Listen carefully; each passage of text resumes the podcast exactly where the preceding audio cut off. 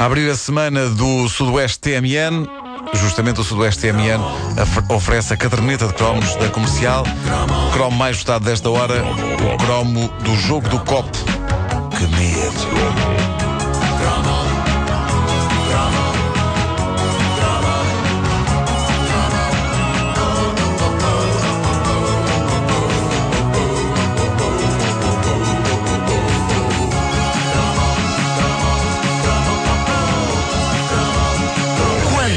Anos da secundária um moço queria começar a sentir-se mais homem ou uma moça mais mulher, havia uma vasta gama de soluções ao seu dispor. Os mais atrevidos começavam a namorar, nesta altura, os mais uh, arrojados uh, começavam a fumar e quase todos passavam por essa experiência definitiva de passagem para um outro estágio do conhecimento, esse autêntico ritual de transição que era o jogo do copo.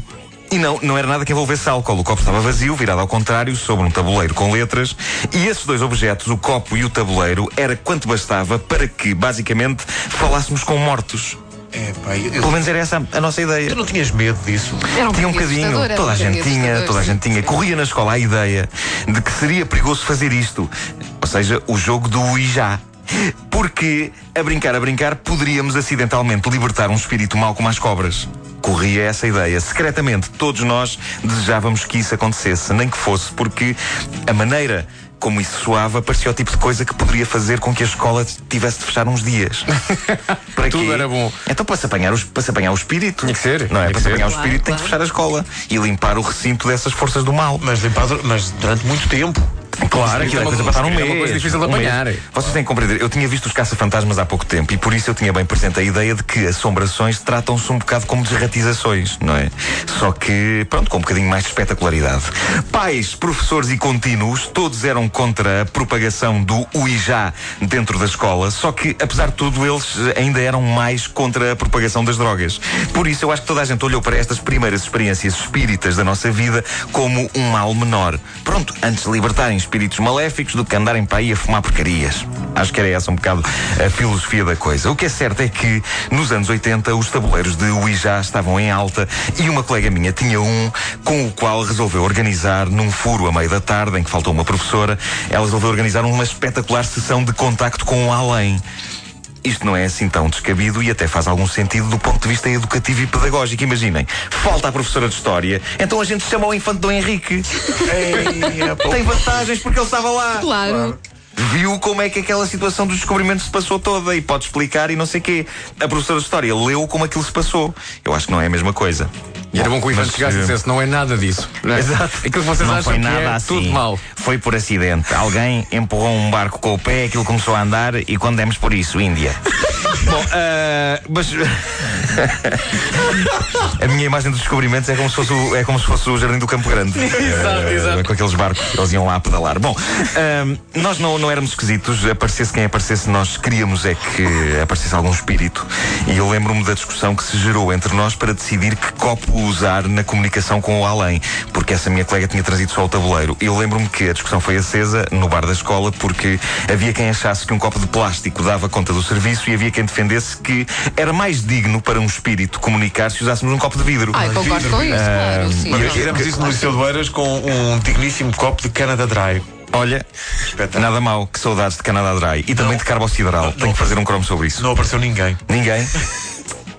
Ninguém queria estar associado a isso. Mas que, mas que metia medo na mesma? Era, se calhar, era, era feriado no era mundo dos espíritos. tens, tens que ter isso em conta. Mas nós perdemos um bom bocado de tempo a discutir a qualidade do copo como fator essencial para a comunicação com um espírito. Uma vez decidido que seria o, o copo de plástico, uma escolha baseada, acima de tudo, na intervenção do espírito mais maligno que encontramos nessa tarde, que era a Dona Aurora, empregada do bar da escola, a, a sessão começou. Não, não usem copos de vidro que ainda partem!